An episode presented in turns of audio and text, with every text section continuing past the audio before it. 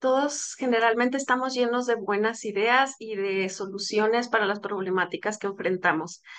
Casi siempre se nos ocurre cómo se deberían de hacer las cosas y no nos gustan muchas de cómo se están haciendo las cosas. Y este es el caso de la pregunta que recibimos hoy. Dice, estamos en una iglesia donde se busca predicar la palabra de Dios con mucho cuidado, pero no existe un trabajo ministerial potente, no hay discipulado, no hay evangelismo, no hay visitación, no hay mentería, no hay consejería. Sé que suena imposible, pero es real. El pastor ama a Dios y busca enseñar bíblicamente junto al resto de los maestros, pero es carente de todo lo otro que mencioné, estrategias, planes.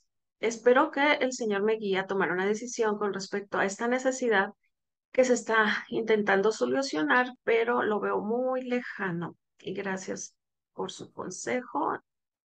Y ya, este, me, me duele esta situación de que, que está experimentando ella porque quizás son, si lo siente así, son necesidades reales y no solo de ella, sino de su comunidad. Pero también me duelo mucho por, por el pastor que está enfrentando esto, porque conozco muchos pastores, muchos con iglesias pequeñas que están haciendo, que están siendo plantadas. Y obviamente que no existe departamento de todo. Está empezando, todavía no se levantan líderes, apenas están eh, alcanzando a la comunidad y muchas personas se desesperan. ¿Y qué es más fácil? ¿Levantar algo, empezar algo, crecer o buscar algo donde ya todo está hecho? Eso es una de mis preguntas. Eh, precisamente esta, esta semana hablé con varias mamás que estaban muy molestas porque, porque en otras iglesias sí hay Em, reuniones muy bonitas de jóvenes y, se reúnen varias veces por semana, no nada más una o dos al mes y que era muy molesto, que sus hijos necesitaban. Y yo me ponía a pensar en esas necesidades de la iglesia, o sea, ¿son, son reales o son creadas? No sé tú cómo lo veas, Vilma, pero en ocasiones yo veo que sí son eh, peticiones muy, muy genuinas, muy necesarias, y en otras simplemente es nuestra preferencia. Y yo le conté el caso personal de, de cómo yo veo las cosas como mamá de, de, adolescentes. En mi iglesia no hay tampoco tantas cosas, pero yo soy feliz porque también necesitamos fines de semana con nuestros hijos. Eh, mi esposo tiene una agenda muy ajetreada y yo digo, bueno, si tuvieran lleno de actividades, ¿cuándo conviviríamos nosotros con ellos como padres? Entonces, si te fijas, son puntos de vista muy diferentes eh, y yo creo que eso le está pasando a ella. Está, quiere, a veces vemos en internet iglesias tan estructuradas, tan grandes, con ministerios tan bonitos, y podemos decir, eso, eso es lo que yo quiero, es lo que necesito, cambiarme a tal iglesia enorme que sí tiene todo lo que, lo que me va a hacer pleno. Y sabemos que no es así.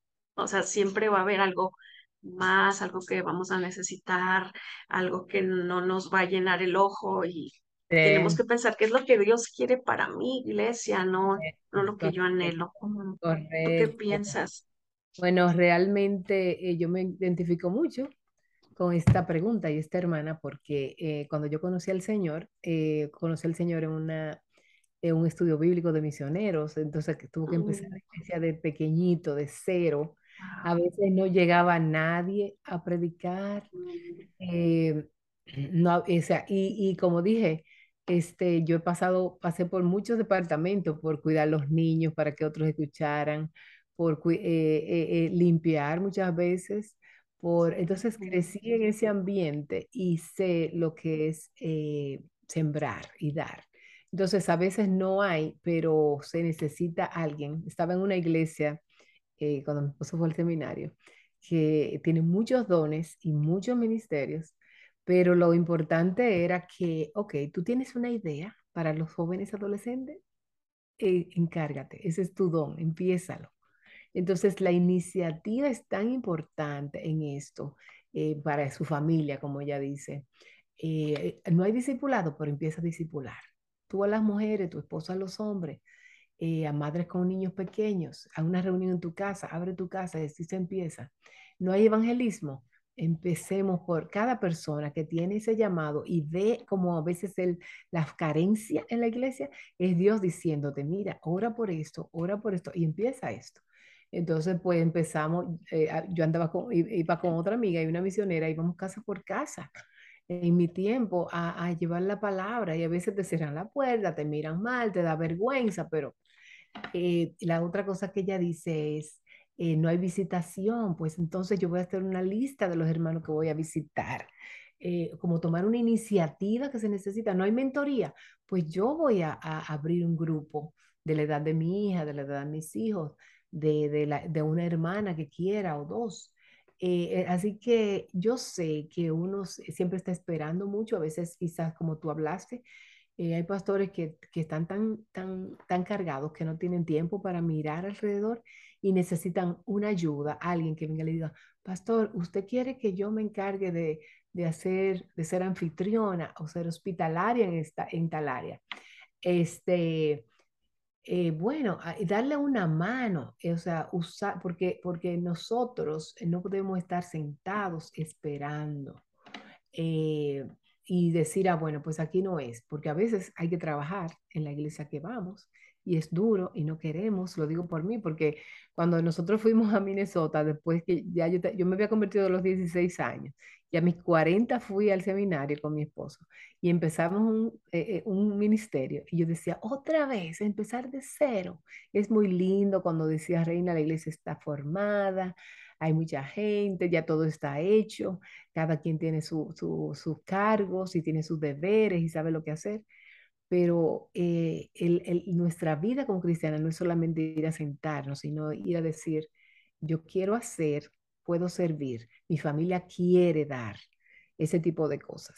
Eso es lo que yo le diría, que, que se anime a la hermana, que no desmaye, eh, y que por un tiempo diga, bueno, pues aquí el Señor me llamó a este lugar de cero, pequeñito, pues yo voy a abrir una mañana para mentorear a alguien, para invitar hermanas a mi casa, a tener un desayuno, para traer los jóvenes, a los niños eh, a mi casa eh, y ese tipo de cosas.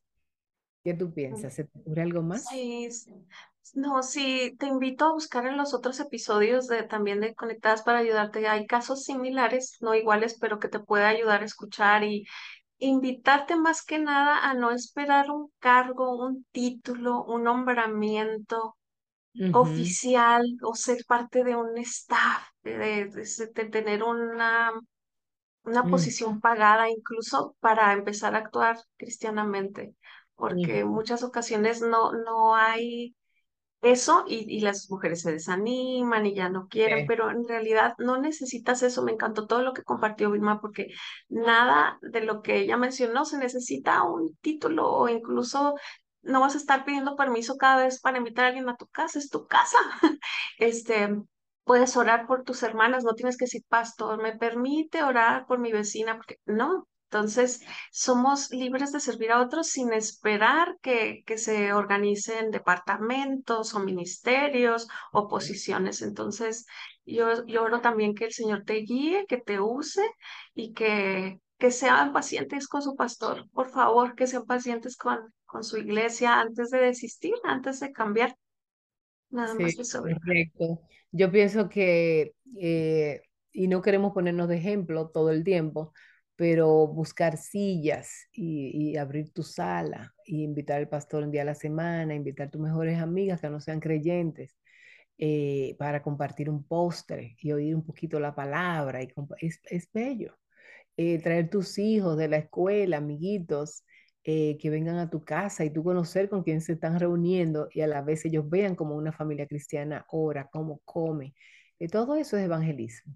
Eso ayuda muchísimo y a veces, eh, yo sé que a veces es difícil, eh, eh, falta, o sea, el conforme, como me lo, me lo interrumpe y me lo afecta.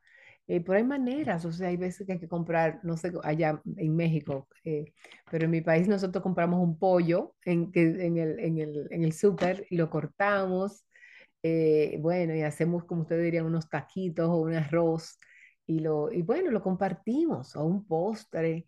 Eh, es, es, es eh, eh, sirviendo, como es servir, se aprende sirviendo.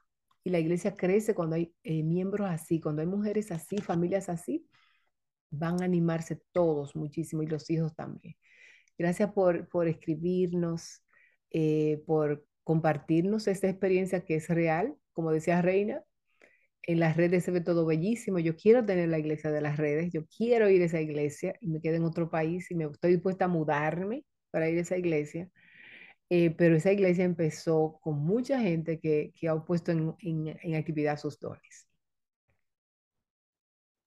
Pues gracias por, por la confianza, por la sinceridad al escribirnos sobre esto. Nos hacen pensar, nos hacen orar eh, y seguimos para servirlas aquí en, en, a través de este pequeño medio, que es otra manera de servir también.